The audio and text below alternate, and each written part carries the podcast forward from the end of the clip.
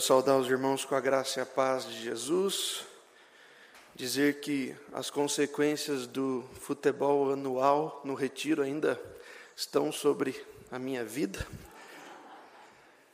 Nós, eu jogo futebol uma vez por ano e ano passado não joguei, né, porque não teve retiro. Aí esse ano quis compensar jogando duas vezes com os, com os guris lá e acho que não foi uma boa ideia. Irmãos, queiram abrir as suas Bíblias para a exposição da palavra de hoje no livro do profeta Jeremias. Nós estamos dentro de um tema anual que é a igreja é essencial. E esse também foi o tema do retiro. Por isso que comecei com essa brincadeira com os irmãos. Nosso retiro foi uma benção, irmãos. Foi realmente é, um momento diferenciado que o Senhor nos proporcionou ali é, a palavra do Senhor foi exposta, os irmãos, desde o menor até o maior, estavam detidos na palavra, a, a exposição, a aplicação da palavra realmente rendeu frutos em nosso meio. Então, quero louvar a Deus pelo conselho que sempre a, abençoa e, e promove com, com, de diferentes formas a realização do retiro. A tesouraria da igreja também, que bem organizada, dispôs de um valor de até 5 mil reais para que a gente usasse para manutenção de qualquer eh, dificuldade que tivéssemos, inclusive de participantes que gostar, gostariam de, de, estar presentes, mas não poderiam por questões financeiras. E esse valor, assim eu atribuo também à organização a, os créditos disso, os méritos disso, não foi usado nenhum centavo. Então nós louvamos a Deus também por isso, porque apesar de toda a disposição, até mesmo financeira do nosso conselho, nós, isso não foi necessário, por causa da generosidade de alguns irmãos que doaram financeiramente, de outros tantos que também fizeram doações de alimentos. Então nós pudemos partilhar ali na, nesses dias é, momentos de comunhão, de edificação, de generosidade também durante todos os meses né, de preparo. E com isso tudo, fica o meu convite. Eu sou um entusiasta de retiro. Eu creio que Deus realmente ama os acampamentos, porque nós saímos de um ambiente hostil ao Evangelho, né, da frente da nossa televisão, da frente de momentos ou até de pessoas hostis ao Evangelho, e nos detemos somente na palavra de Deus e nos reunimos somente com os irmãos e falamos somente assuntos saudáveis, cantamos somente em honra e glória ao Senhor. Então, é, eu digo que é impossível não ser edificante. Então, desde já, se assim o Senhor nos permitir, nós teremos um retiro no feriado do carnaval do ano que vem. O momento de você se preparar para isso não é um mês antes, não é em janeiro de 2023, mas é hoje. Então, se você quer, quer levar sua família, faça uma poupança para isso. Se você não tem condição disso, saiba que a igreja está disposta a ajudar, irmãos estão dispostos a ajudar. Não deixe de participar, especialmente por questões financeiras. E você que tem como abençoar demais irmãos, não se restrinja a isso. Às vezes até eu quero incentivá-los. Nem espere a gente perguntar, né? Venha a nós, a organização, do retiro se dispõe a ajudar de qualquer forma, toda ajuda, ajuda é sempre bem-vinda, tá bem? Creio que durante este ano, inclusive, nós vamos ver frutos do que aconteceu nesse retiro, porque Deus falou com muitas pessoas ali, inclusive a respeito de um despertamento mesmo espiritual, coisa que a gente vai falar hoje pela manhã. O tema de hoje é conversão. Então, abra sua Bíblia no livro do profeta Jeremias, em seu capítulo 31 nós vamos ler todos juntos o versículo 33.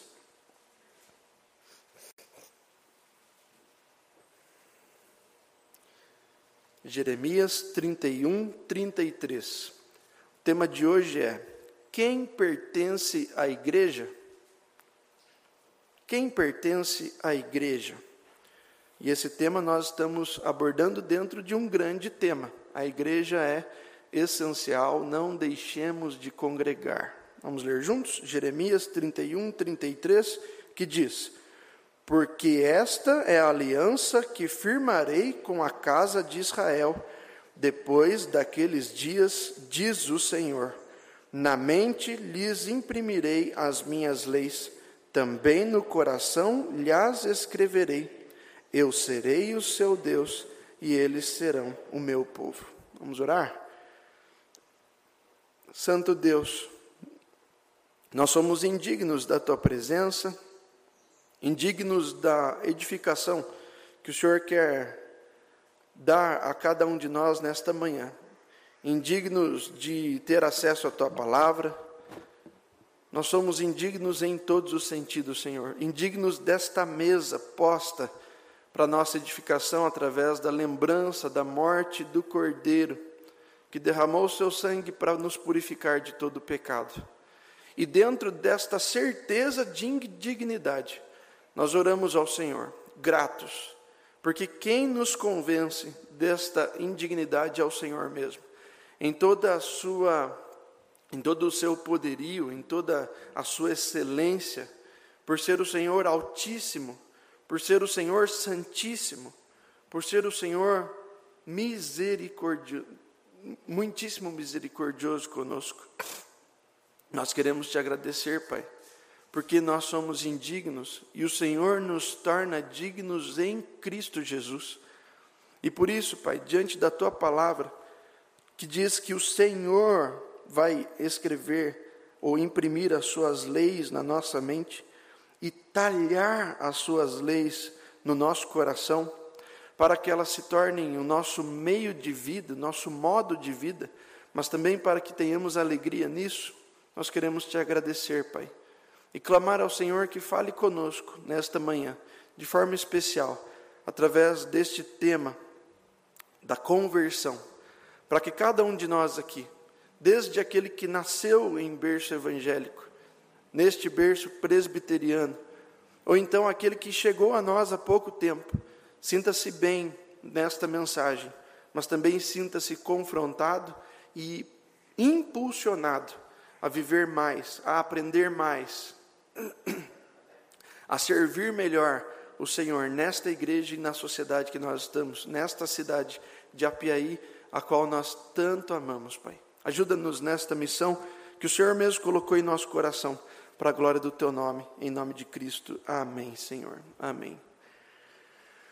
Irmãos, em janeiro, nós vimos sobre o tema O futuro da igreja que consiste em Deus permanecer se revelando como o Pai do nosso Senhor Jesus Cristo e Pai nosso que está no céu, justamente porque em Cristo nós somos é, conduzidos a chamar Deus o Eterno, o Criador de Abba, de Pai nosso, de um modo íntimo e particular.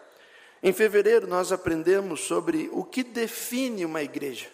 E nós classificamos que o que define uma igreja é o grupo que se reúne para viver o amor e a santidade de Deus em unidade, de modo conjunto, mas também de forma diversa, porque não há um de nós sequer que se assemelhe com o outro, mas todos, como Cristo, servimos a Deus, o Pai.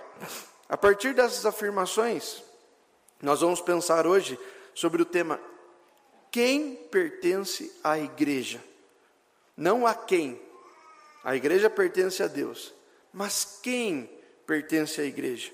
Tratando de fundamentar que quem faz parte da igreja não são seus frequentadores. Porque frequentar a igreja não nos classifica como cristãos, mas o ter sido perdoado dos pecados, de um modo específico, pela fé na cruz de Cristo.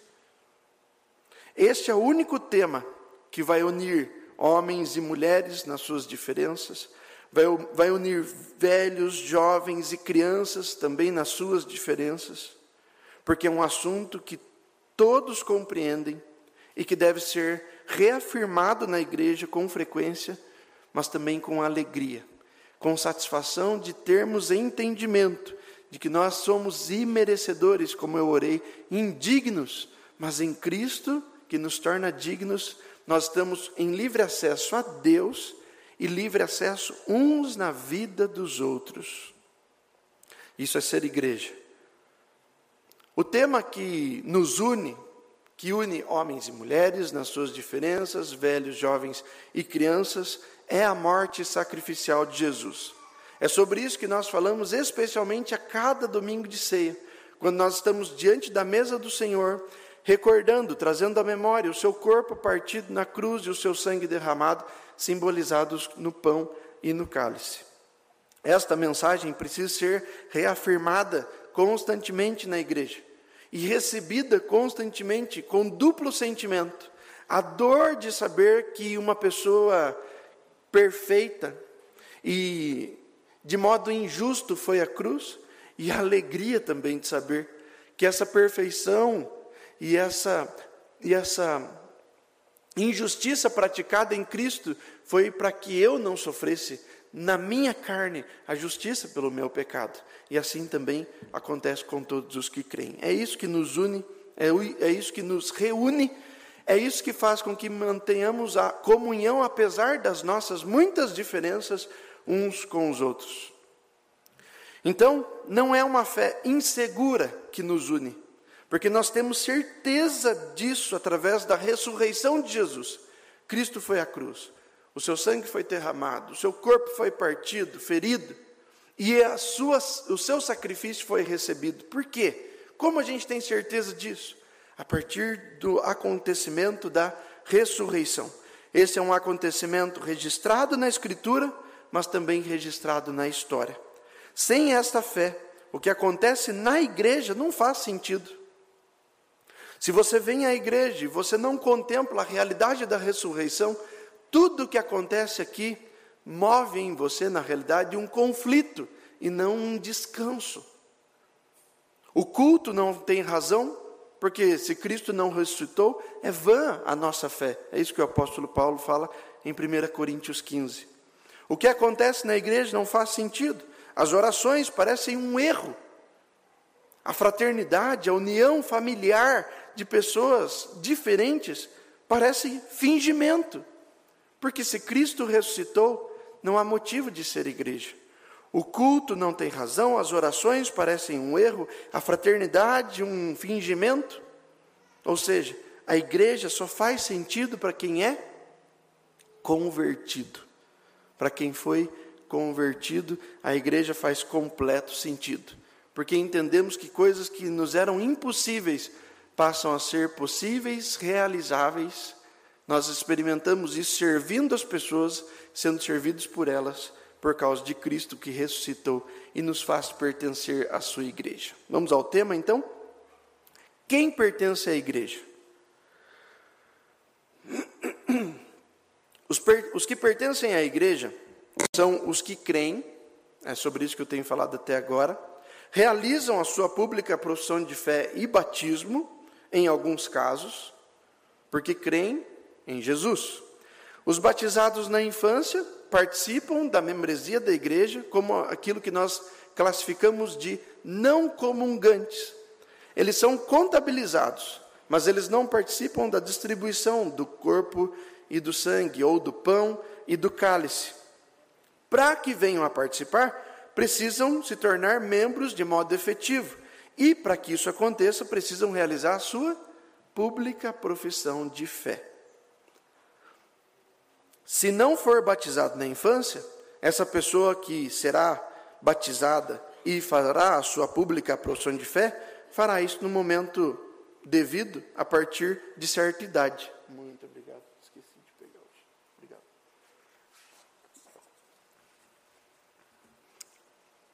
A garganta não é fruto do futebol, é do Covid mesmo, que me fez tossir muito. Sinto muito, irmãos.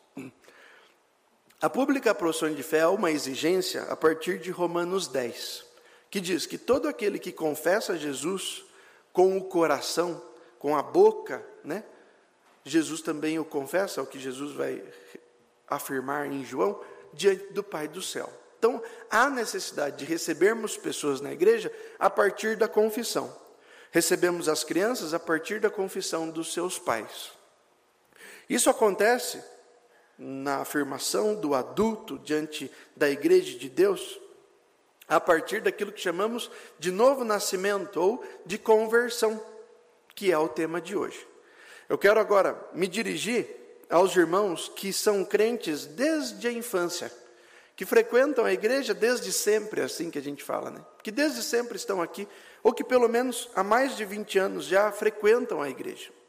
Quero pedir licença aos irmãos novos convertidos e até mesmo os adolescentes, você aí que, que vem à igreja há menos de 10 anos, vamos, vamos dizer assim, e me dirigir aos que, assim como eu, se entendem como crentes há pelo menos 20 anos, tá bom?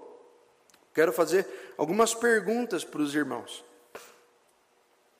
A vocês e a mim, né, como eu disse. Primeira pergunta: você já se colocou no lugar de um visitante? Você já tentou pensar como um visitante pensa? Ou tentou premeditar quais seriam as perguntas, questionamentos e inquietações de um visitante que chega até nós? Para um visitante, que não sabe nada sobre igrejas, que nunca frequentou uma outra igreja, só o ato de vir até aqui, de entrar nesse prédio, exige bastante coragem. Antes e depois, passa na mente de um visitante pensamentos como: o que será que quando eu chegar lá eu preciso dizer? Será que eu vou ter que fazer alguma coisa? Será que eu devo estar aqui mesmo, né? Depois que está aqui, fica se olhando, olhando o que está acontecendo e se questiona: Será que eu deveria estar aqui mesmo? Será que aqui é o meu lugar? Outras coisas, será que eu estou vestido adequadamente? Será que as pessoas estão notando alguma coisa em mim? Parece que as pessoas ficam me olhando o tempo todo. Não à toa, um visitante chega e senta no último banco, para evitar justamente de ser notado muitas vezes. Porque só o estar aqui já exigiu dele ou dela muita coragem. Além disso, se não bastasse algumas perguntas que acontecem constantemente, que a gente até já sabe, outras foram acrescentadas agora por causa da Covid, e, as, e as, os nossos visitantes perguntam: a igreja, ela é online? Eu posso acompanhar só pela minha casa, lá no computador? Ou ela é presencial? Eu preciso mesmo frequentar uma igreja? Esse lugar é restrito aos membros ou é aberto? Qualquer pessoa pode entrar e participar. Sem falar no uso das máscaras. Será que lá na igreja o pessoal está usando máscara? Eu vou levar uma aqui no bolso para garantir. Além de perguntas, dessas perguntas, os irmãos que desde criança estão frequentando a igreja estão habituados, por exemplo, com algumas palavras, com alguns temas, com alguns nomes né, que nós damos para algumas coisas aqui na igreja. Por exemplo, o Bonifácio. Bonifácio é esse instrumento, esse suporte de Bíblia que o presbítero Carlos utiliza aqui, nós utilizamos com frequência nas nossas atividades semanais. É um nome estranho, mas é o Bonifácio. Quando alguém diz, viu, vá até o Bonifácio e faça uma oração. Ou então o gasofilácio. O que é gasofilácio? Para alguém que lê a Bíblia, nota, no Antigo e no Novo Testamento esse nome, e pode relacionar com alguma coisa na leitura bíblica, mas aqui pode parecer estranho para um, para um visitante. O que é um gasofilácio? Você já pensou que você precisa explicar isso para um visitante? Para que ele não se sinta perdido? Ou pelo menos se sinta mais acolhido? Gasofilácio é o recipiente que nós damos a, colocamos, a, depositamos as nossas ofertas. Tem um aqui posicionado, bem bonito, à frente, e outro também igualmente bonito na chegada do templo foi trocado, a proposta surgiu também pela junta diaconal, inclusive a mesa posta aqui, os irmãos poderão reparar depois, ela também hoje está coberta, como deve ser, para a celebração da Santa Ceia, mas também veio num kit né, que a nossa junta propôs e o conselho aprovando é, recebe aqui para embelezar ainda mais esse espaço de culto ao Senhor. Uma outra coisa ainda que talvez não seja um nome é, estranho, porque é bíblico, mas talvez um visitante chegue até nós e ouça o livro Tessalonicenses e pense: meu Deus, Tessalonicenses, o que será que isso significa? Os nossos, as nossas crianças, os nossos jovens recebem esse tipo de instrução na escola bíblica dominical. Eles vão entender naturalmente que um livro com um nome estranho significa a cidade que recebeu aquele livro, aquela carta de Tessalônica, na região da Grécia. Tudo isso elas vão aprender desde a infância. Mas e o visitante? Mais coisas estranhas para um visitante. E eu espero que seja só para o visitante o que eu vou dizer agora. As músicas, especialmente os nossos hinos, são tão ricos na sua letra, mas eles são, aos ouvidos visitantes, antigos na sua melodia. Eles têm estruturas que podem soar de forma desagradável para aquele que se converteu aos 16 anos em 2022. Mas, indo além ainda, sobre as diferenças entre as igrejas, quais são as principais diferenças entre uma igreja presbiteriana, batista, Assembleia de Deus, ou até mesmo entre a, a igreja presbiteriana e a igreja católica? Quais são as diferenças? Por que nós estamos reunidos aqui e não lá? O que te faz ser presbiteriano dentro de um grupo evangélico? São questionamentos que nós não podemos deixar de fazer para nós, para que tenhamos base, fundamento, para que de forma simples venhamos a explicar aqueles que nos visitam. Quem faz parte da igreja? Quem pertence à igreja? São aqueles que creem em Jesus Cristo. Mas são muitas as igrejas. Então por que você pertence a esta e não a outra? Se você pertence a esta, por que critica ela e não aprende sobre o meio de governo, a, a, o, o meio de interpretação bíblica, a partir das confissões de fé, os símbolos de fé que nós temos, mas vive relutante a isso e trata como algo distante de ser aprendido, sendo que está plenamente acessível. Se nós estamos aqui, nós cremos que Deus nos trouxe aqui. Se estivéssemos lá, creríamos que Deus nos tivesse, tivesse nos conduzido lá e aprenderíamos as coisas de lá e firmaríamos os nossos pés lá e tentaríamos levar as pessoas para lá. Mas nós estamos aqui, somos presbiterianos, por que você permanece aqui? Não deixe o seu coração ficar relutante quanto à estrutura presbiteriana, quanto ao sistema de ensino que nós priorizamos aqui. Aprenda a amar isso. Aprenda a amar a palavra de Deus, a centralizar Cristo na sua vida e desfrutar dele pela palavra de Deus. Aprenda a, a aprender, aprenda a aprender da palavra de um meio, por um meio seguro, que são os símbolos de fé. Isso está acessível, tenho falado sobre isso constantemente, desde o ano passado especialmente. É muito importante que você esteja aqui de todo o coração. Porque se você não estiver aqui de todo o coração, você estará aqui com um pensamento fora daqui, ou então em outro lugar, em outra estrutura, pensando: hum, por que será que aqui não é igual lá?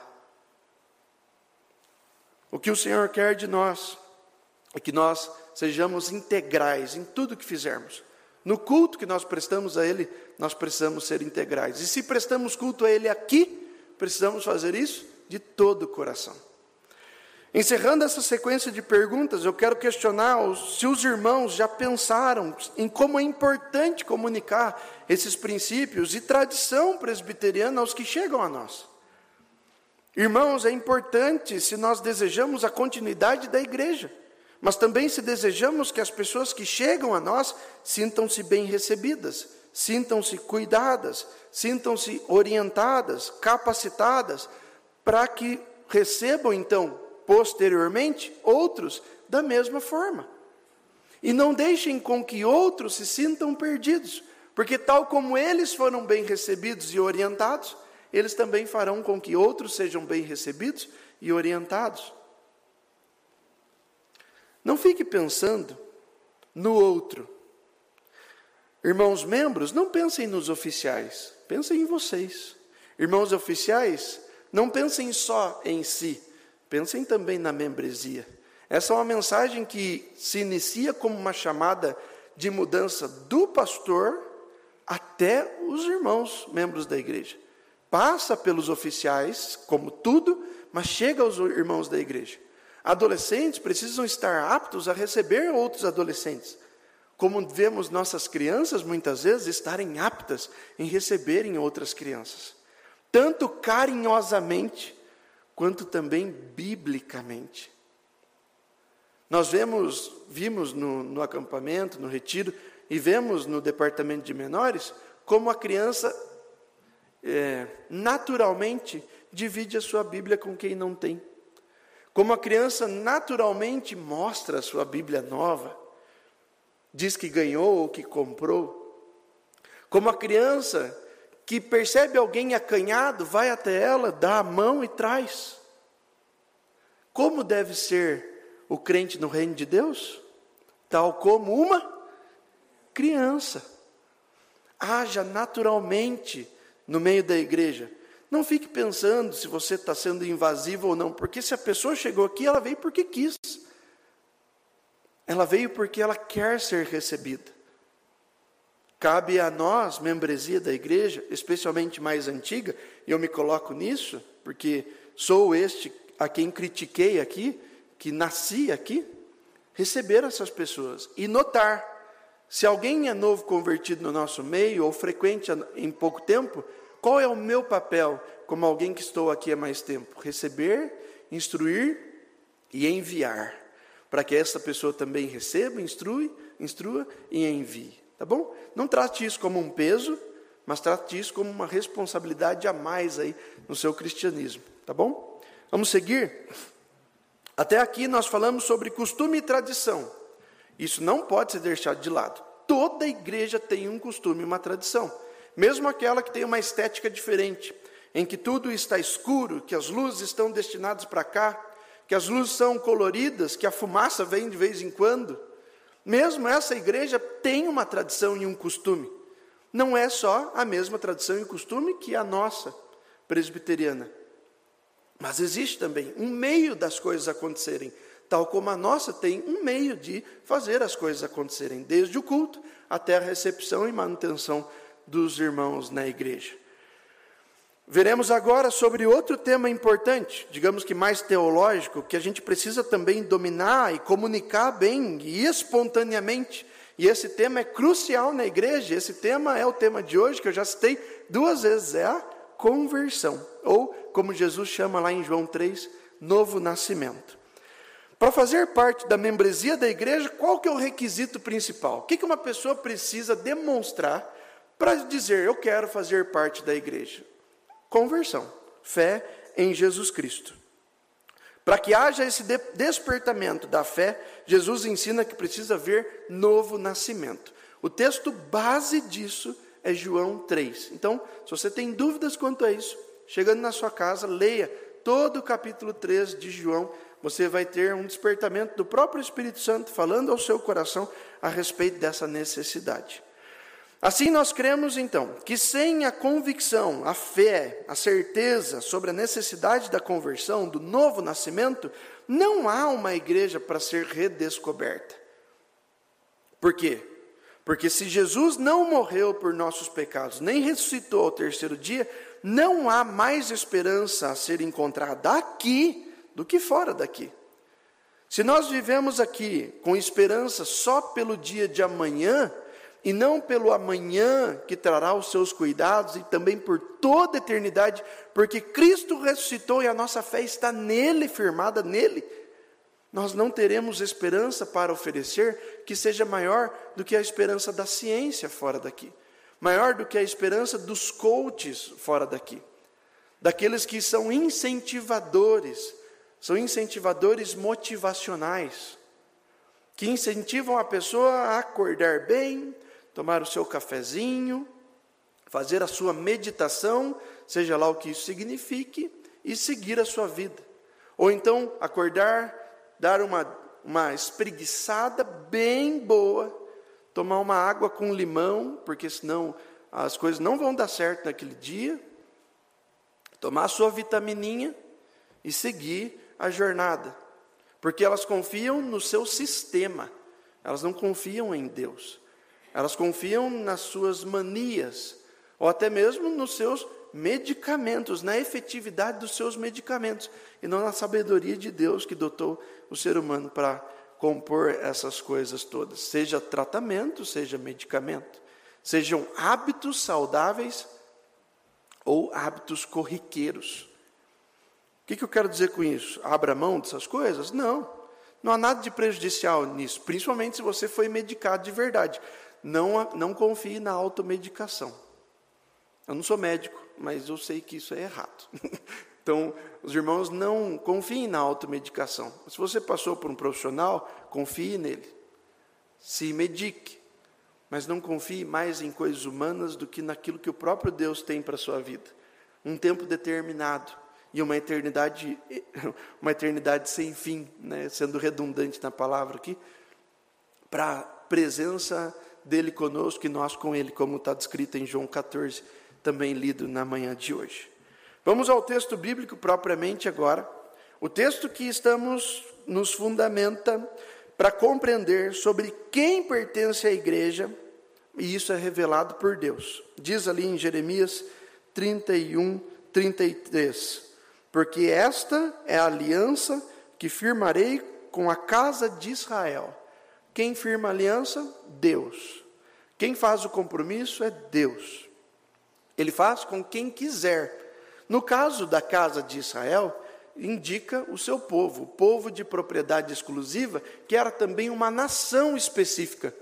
Que em Jesus não é mais uma nação específica, mas povos de muitas nações, de muitas línguas, de muitas raças, tanto que nós brasileiros fazemos parte dessa casa de Israel hoje, ao qual nós chamamos, a qual nós chamamos de igreja. A igreja é a casa de Deus, a casa de Israel. Depois daqueles dias, diz o Senhor, agora, como Deus vai nos fazer pertencer a Ele, nos fazer pertencer ou desfrutar da Sua aliança? Na mente lhes imprimirei as minhas leis, também no coração lhes inscreverei. Para que Deus fará isso? Por que Deus tem que cravar na nossa mente no coração as leis dele? O texto diz: para que ele seja o nosso Deus e para que nós sejamos o seu povo. Ou seja, Deus decide quem será o seu povo ao conceder aos escolhidos por Ele o dom de reconhecê-lo como seu Deus. Por meio da revelação sobre qual é a sua vontade, descrita aqui já na palavra. De modo que somente aqueles a quem Deus revelar a sua vontade esses também responderão, crendo nele e participando daquele grupo que pertence ou que se identifica como aqueles que pertencem a ele. E a, a esse grupo nós chamamos de igreja. Jesus mesmo chama de igreja. Exatamente sobre isso, não está só descrito no Antigo Testamento, no trecho de Jeremias, mas também Jesus ensina sobre isso e os apóstolos ensinam sobre isso. É por isso que nós dizemos de modo geral, assim abrangente, que toda a Bíblia ensina sobre isso. O apóstolo Paulo vai ensinar a mesma coisa aos Efésios, dizendo: Porque pela graça sois salvos mediante a fé, e isso não vem de vós, é dom de Deus. Efésios 2, 8. Mas também Jesus ensina sobre isso. Lá em João 6,37, Jesus vai dizer: Todo aquele que o Pai me dá, este virá a mim, e o que vem a mim, de modo nenhum o lançarei fora. As afirmações de Jesus, do apóstolo Paulo, contribuem para o entendimento de que a aliança pertence ao Senhor, que a aliança se chega a nós através de uma ação específica de Deus, manifestando ou demonstrando ou revelando, é melhor termo, a sua vontade para nós para que nós, ao aprendermos sobre Sua vontade, respondamos com confiança e reconheçamos: Ele é o nosso Deus. A Sua vontade é a que eu farei, a que eu realizarei na minha vida. Farei isso para agradar o meu Deus, porque Ele é agradável a mim. Jesus fala a mesma coisa, os apóstolos falam a mesma coisa. Como que isso acontece? No Novo Testamento nós temos algumas descrições sobre isso, especialmente pela adoção de filhos e pela consagração pessoal. A conversão demonstra que nós somos filhos de Deus e também que estamos consagrados ou separados para o serviço a Deus em toda a nossa vida. Em Romanos 8,16 é dito sobre a adoção de filhos: o próprio Espírito testifica com o nosso espírito que somos filhos de Deus. Como ele faz isso? Nos dando confiança, aqui nós chamamos de fé.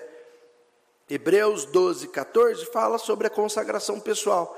Diz lá: segui a paz com todos e a santificação, sem a qual ninguém verá o Senhor. A adoção é um ato divino, a consagração é um ato humano, e na teologia a gente chama isso de justificação e santificação. O ato do favor de Deus nos justifica e perdoa os pecados. Este ato de nos perdoar os pecados nos habilita a nos consagrarmos ao Senhor, santificarmos a nossa vida a Deus. Dizermos que a nossa vida agora não nos serve mais, mas serve ao nosso Deus, único Deus, a quem nós não podemos dividir as adorações, mas devemos prestar culto exclusivamente. O serviço de Deus se chega a nós, nós servimos a Deus comunitariamente, junto com todos aqueles a quem Deus serviu, perdoando os pecados. Isso é o ato de todo convertido. Sem a certeza sobre a nova aliança firmada em Cristo, não haverá fé. E Hebreus também fala sobre isso, dizendo em Hebreus 11, 6, que sem fé é impossível agradar a Deus.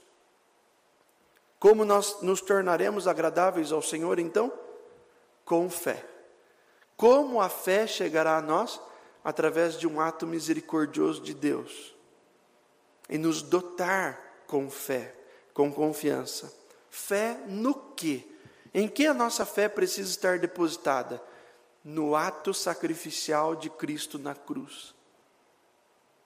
No entendimento de que a cruz foi necessária para que houvesse expiação dos pecados e que a cruz foi aceita porque Cristo ressuscitou dos mortos ao terceiro dia. Nós podemos confiar que Cristo, biblicamente e historicamente, foi a cruz. Isso está relatado na Bíblia e na história. E podemos relatar também que, biblicamente e historicamente, Cristo ressuscitou. Isso também está registrado na palavra e na história mas isso não converte coração se não estiver cravado no coração. E para que esteja cravado no coração, nós precisamos receber o Espírito Santo, que conforme Romanos 5 vai imputar esse conceito, esta fé, esta graça em cada coração. E quando ele faz isso, é como se ele cavasse fundo, depositasse ali, cobrisse e selasse de forma que aquilo agora está inviolável. A fé que o Senhor nos dá é inviolável. Caminhando para o fim, sem o perdão não há salvação. Por isso, crer na aliança entre Deus e o seu Filho, Jesus Cristo, o nosso representante sacrificial, não é só importante, é crucial. É mais do que importante, é mais do que necessário, é crucial. Sem isso, não há perdão dos pecados. Sem isso não há conversão, sem isso não há igreja, não há fé de fato, não haverá salvação. Tendo Cristo como nosso representante, nossa confiança influencia não só o destino do, das nossas ações do amanhã, das nossas escolhas de amanhã ou do decorrer desse dia, mas também de toda a eternidade. O futuro da nossa alma consiste na escolha de reconhecermos Cristo como o nosso único e suficiente Salvador e Senhor. Isso vai definir o futuro das nossas escolhas do amanhã, mas também vai definir o futuro da nossa alma eternamente. Deus diz: Eu te escolho, e Ele diz: Me escolha. E daí, quando Ele diz: Você me escolheu, foi porque eu te escolhi Descanse nisso. Se você tem alguma crise de fé, clame ao Senhor. Pai, eu tenho a impressão que eu te escolhi, mas as, os meus atos, a minha mente, o meu coração me dizem o contrário. Faz com que o teu espírito testifique ao meu espírito que eu sou filho do Senhor. A tua palavra diz que o Senhor faz isso. Eu confio na tua palavra, então faça isso em mim. Eu preciso descansar em ti.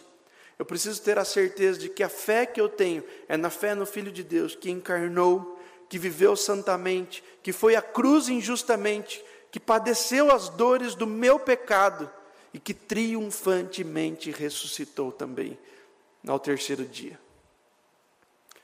Essa é uma influência, um, desculpa, um ensino no Antigo Testamento, texto base de hoje, mas também no Novo Testamento, nas palavras de Jesus e nas palavras dos apóstolos. É um tema bíblico. Sem conversão não há salvação. Frequentadores de igreja necessariamente não são convertidos, mas todo convertido é um frequentador de igreja. Concluindo, irmãos, nós aprendemos hoje sobre quem pertence à igreja, os convertidos. Os convertidos são os que receberam o dom de confiar em Jesus e nesta fé recebem o perdão dos pecados, mas também transformam suas vidas gradativamente, vivendo a semelhança de Jesus em santidade vivendo da semelhança de, de Jesus de modo digno da vocação que receberam. Isso nós não precisamos só fazer, mas também ensinar os nossos visitantes a respeito da necessidade disso. A conversão, portanto, gera mudança radical. Muda a sua forma de pensar, sua forma de falar, suas emoções conflituosas. Muda o seu procedimento, muda as suas dúvidas sobre a importância da igreja por quê? Porque você, como convertido, vai tentar conhecer cada vez mais o seu Deus e vai perceber que a estrutura da igreja é o lugar mais seguro para você estar. A conversão gera essa mudança radical, faz o crente abandonar a vida anterior, faz o crente se voltar para Cristo através de um poder que não pertence ao crente, mas foi comunicado ao crente pela terceira pessoa da Trindade, o Espírito Santo. O Espírito Santo é quem compartilha com todo o que crê, através de um conhecimento e da obediência da vontade de Deus, qual é a vontade do Senhor para a sua vida. O Espírito Santo não só inspirou pessoas para escrever toda a Bíblia, mas também nos ilumina para ler, compreender, acatar e obedecer o texto bíblico com alegria, com prazer, com contentamento no entendimento de que não merecíamos isso, não merecíamos esse acesso, mas o recebemos. Os irmãos podem comunicar às professoras, se estiverem dando aula, que já estamos encerrando, por favor. Creio que elas não estão aqui para participar da Santa Ceia. Os irmãos diáconos, façam isso por nós. Nós não temos o poder de conhecer o que se passa no coração humano. Todos os que vierem até a igreja, eles vão vir conversar com o pastor, conversar com algum membro do conselho, com outro membro da igreja e dizer: Eu creio, eu quero fazer parte dessa igreja, eu quero ser um irmão presbiteriano. E a gente vai fazer algumas perguntas, vai tentar instruir da melhor forma e receber essa pessoa. Pode ser que ela fique, pode ser que não. Se ela ficar, nós temos plena confiança de que o Espírito a tem mantido aqui. Se ela não ficar, não nos cabe dizer se o Espírito a convenceu de fato, a converteu de fato. Nos cabe tentar resgatar. Se um dia ela disser, eu não quero mais, foi um erro para mim participar da igreja, aí é essa pessoa com Deus. O que nos cabe é tentar receber, restaurar, convocar, porque é o que nos cabe fazer com descrentes e com fragilizados na fé. Tudo isso com intercessão com oração. Que assim nós sigamos, irmãos, não só com aqueles que vêm até nós, mas também com aqueles que não estão conosco. Por que não estão? Será que podemos ajudar de alguma forma? Se pergunte isso, se pergunte diante de Deus em oração, mas também vá às pessoas que Deus mesmo já tem colocado no seu coração, que você com quem você precisa falar. É o nosso papel diante de Deus. Como eu disse, né? Nós não temos o poder de conhecer o que se passa no coração humano, mas Deus tem, e a gente precisa confiar nisso. Diante disso, se você nasceu de novo, se arrepende dos pecados, crê em Jesus, você é um convertido e pode pertencer à igreja. Aqui entra o nosso tema anual agora. A igreja é essencial. Por que, que eu digo isso? Porque o diferencial do convertido é o desejo de estar reunido para adorar a Deus com outros crentes. Isso a gente vê em toda a estrutura do Novo Testamento, mas isso a gente vê também até hoje, porque a igreja é a mesma. A igreja é a mesma, ela é resgatada da mesma forma, ela é instruída pela palavra da mesma forma, o mesmo Espírito Santo que agiu no passado age agora, então não há cabimento da igreja prosseguir de outra forma senão conforme o mesmo que vemos, por exemplo, no texto do, do livro de Atos, quando começa-se ali a organização da igreja e também vemos nas demais cartas endereçadas às igrejas, ajustando alguns procedimentos, alinhando algumas coisas, mas sempre com o rumo certo. Fazer a vontade de Deus para a nossa vida, que é nos conformar, nos restaurar, nos assemelhar a Jesus, nosso Senhor, representante diante de Deus e suficiente Salvador. Vamos orar ao Senhor?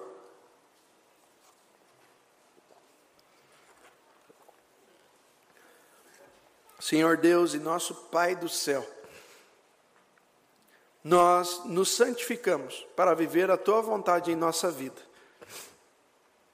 E quando fazemos essa, essa declaração como igreja do Senhor, escolhida, resgatada, unida, apesar das nossas muitas diferenças, nós queremos dizer, Pai, neste momento e confessar que grandes, numerosos são os momentos em que nós declaramos que somos santos do Senhor, porque o Senhor nos chama a vivermos de uma vida consagrada a Ti, mas falhamos neste ato. Muitas vezes nós não falhamos na nossa conduta moral, vivemos bem e adequadamente conforme os preceitos da Tua palavra, mas em tantos outros momentos falhamos na condução, na recepção, no cuidado dos nossos irmãos aqui dentro da igreja. E é muito possível, Senhor, que cada um de nós, a começar em mim, também os nossos irmãos oficiais e demais membros, até mesmo as nossas crianças e adolescentes, tenham passado por frustrações com os irmãos. Desejando serem cuidadas, restauradas, recebidas, instruídas, e assim não foram, carregam uma amargura em si contra a tua igreja e persistentemente nutrem a vontade de se apartar daqui, de sair desse lugar, de deixar de frequentar. E nós agradecemos a Ti, Pai, porque as nossas frustrações pessoais não foram mais poderosas do que o chamado do Senhor na nossa vida, em nos converter e nos unir na Tua igreja. Por isso, Pai, nós clamamos a Ti que nesta manhã transforme as nossas frustrações em trabalho. Transforme as nossas muitas histórias de ausência de compromisso com a nossa vida em trabalho, em compromisso com a vida daqueles que nos cercam. Que nós não venhamos a dar prosseguimento em histórias passadas frustrantes, mas venhamos a escrever uma nova história na nossa igreja a partir da nossa vida, do nosso serviço, da nossa dedicação ao Senhor, o Senhor da igreja, Senhor da nossa vida, Salvador nosso, dono nosso, que nos instrui, que cuida de nós como um pastor que cuida da sua ovelha. E se assim fomos cuidados pelo Senhor, nós estamos aptos, apesar da falha de muitos irmãos na nossa vida, por causa do cuidado do Senhor na nossa vida e nos fazer pertencer a uma igreja, nós estamos aptos habilitados pelo, pela própria pessoa do teu Santo Espírito, a cuidar, zelar e instruir de outros. Por isso, Senhor, que nós abandonemos as desculpas, abandonemos aquilo que Eva e Adão fizeram no Éden, a culpa do outro, e venhamos abraçar o ministério que o Senhor tem destinado a cada um de nós, ser igreja convertidos pela fé no sangue e no corpo de Cristo partido e derramado na cruz, que nós sejamos igreja um na vida do outro. Que nós sejamos igreja não porque o outro nos serve, mas porque o Senhor nos serviu e não nos serviu de uma forma pequena, serviu ofertando o teu próprio filho em favor da nossa vida.